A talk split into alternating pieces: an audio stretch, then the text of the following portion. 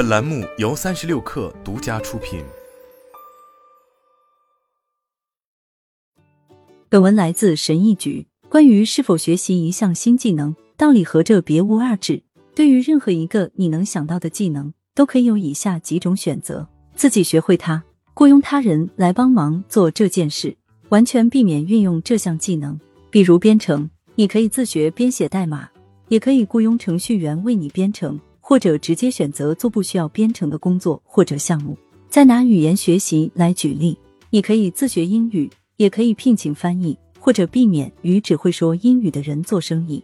上面的道理同样适用于无数其他的技能，从税法、医学知识、修补墙面到花草种植，无一例外，你都可以选择学习外包或避免使用它。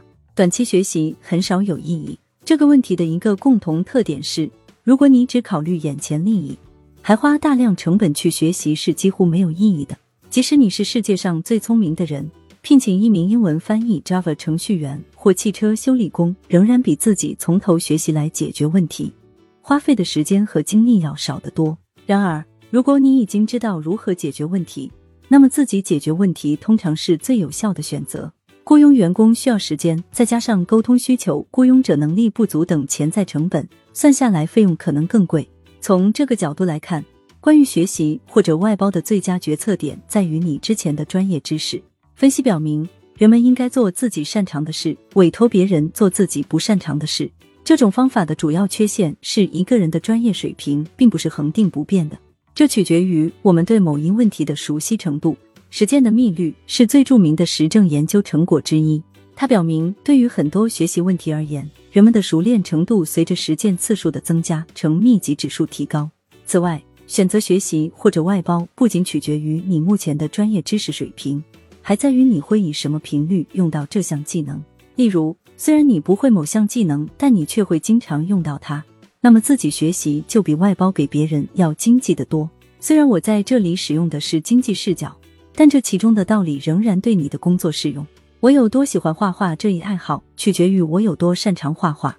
因此，在娱乐活动中，也通常隐藏着一个关于自学或者放弃的决策，遵循着和上述道理相似的逻辑。我们是否在学习方面投资不足？总之，许多关于学习的决策具有以下特点：刚开始学习的时候，成本核算下来往往是不经济的，但用的越多，成本就越低。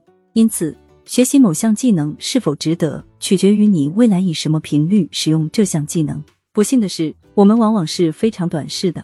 我们在做决定的时候，一般顾及眼前直接利益多，考虑长远收益少。实验表明。人们经常给未来的收益打了大大的折扣，而这种选择在经济学意义上是非常不理性的。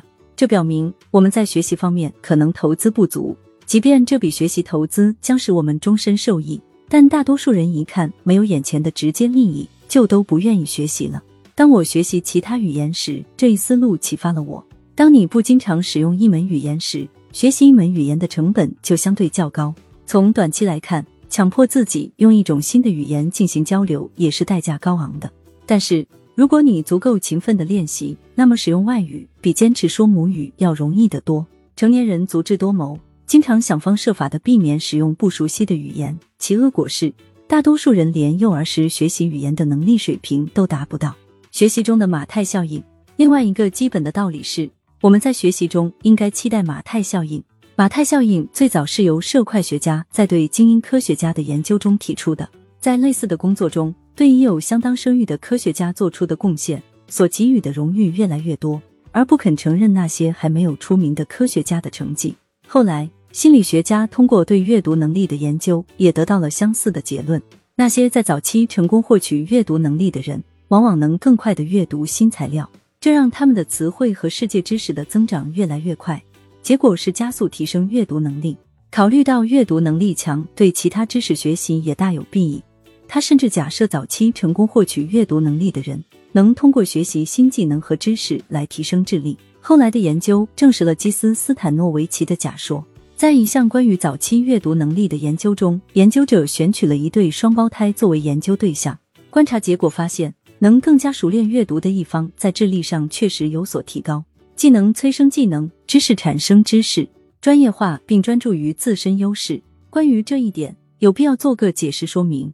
我并不是说，既然学到的技能随着实践会越来越熟练，我们就应该自己做任何事情，永远不要委托别人。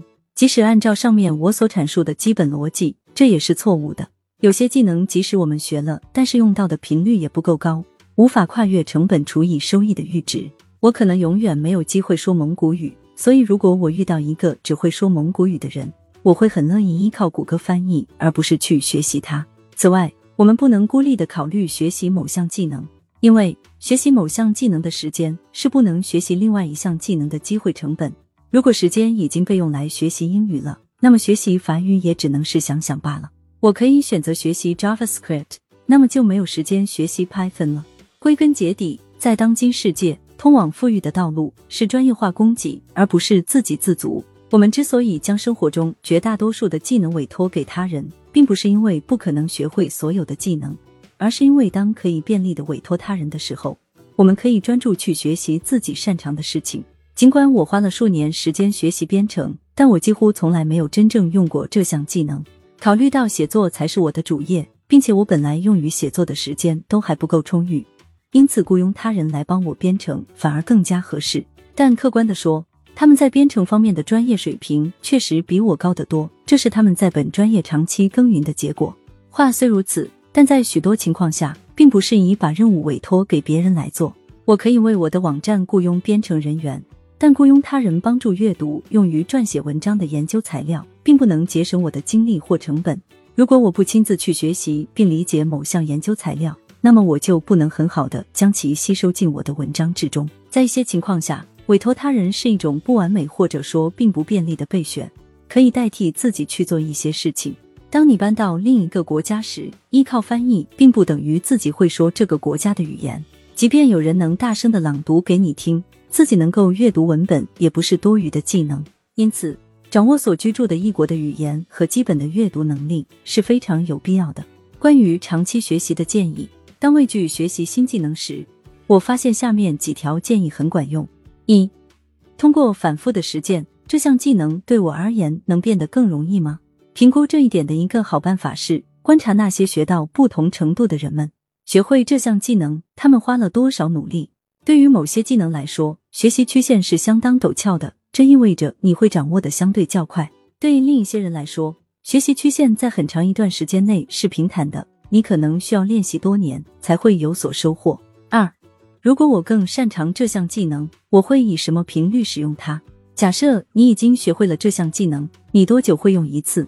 如果你打算生活在一个自己听不懂其语言的国家，那么学习该国语言肯定是值得的。学习一种你在日常工作或学习中能经常用到的语言，可能也是值得的。但如果是一种不常说的小众语言，可能就未必了。在这种情况下，只有当你有强烈的内在动机去学习它时，才是值得的。如果某项技能是你工作中的核心技能，那么即使很难，也值得你花大力气去认真学习。相反，如果你的工作中根本用不到这项技能，即便这门技术对你来说已经是非常得心应手了，也会被束之高阁，因为外包给他人往往更划算。三，如果我非常擅长这项技能，我会有多喜欢它？经济奖励并不是唯一的动机。如果你擅长某项技能，你往往会更喜欢它，并从中获得满足。特别是对于有些技能表现得更加显著，你可能会因为能够画出一幅逼真的风景而感到特别自豪，但却不会因为懂得快速报税的技能而洋洋自得。思考何时有必要学习某项技能，并不是一件小事，但直觉往往给我们的是一个短视的结果。因此，学习一门新技能前的深思熟虑是必要的。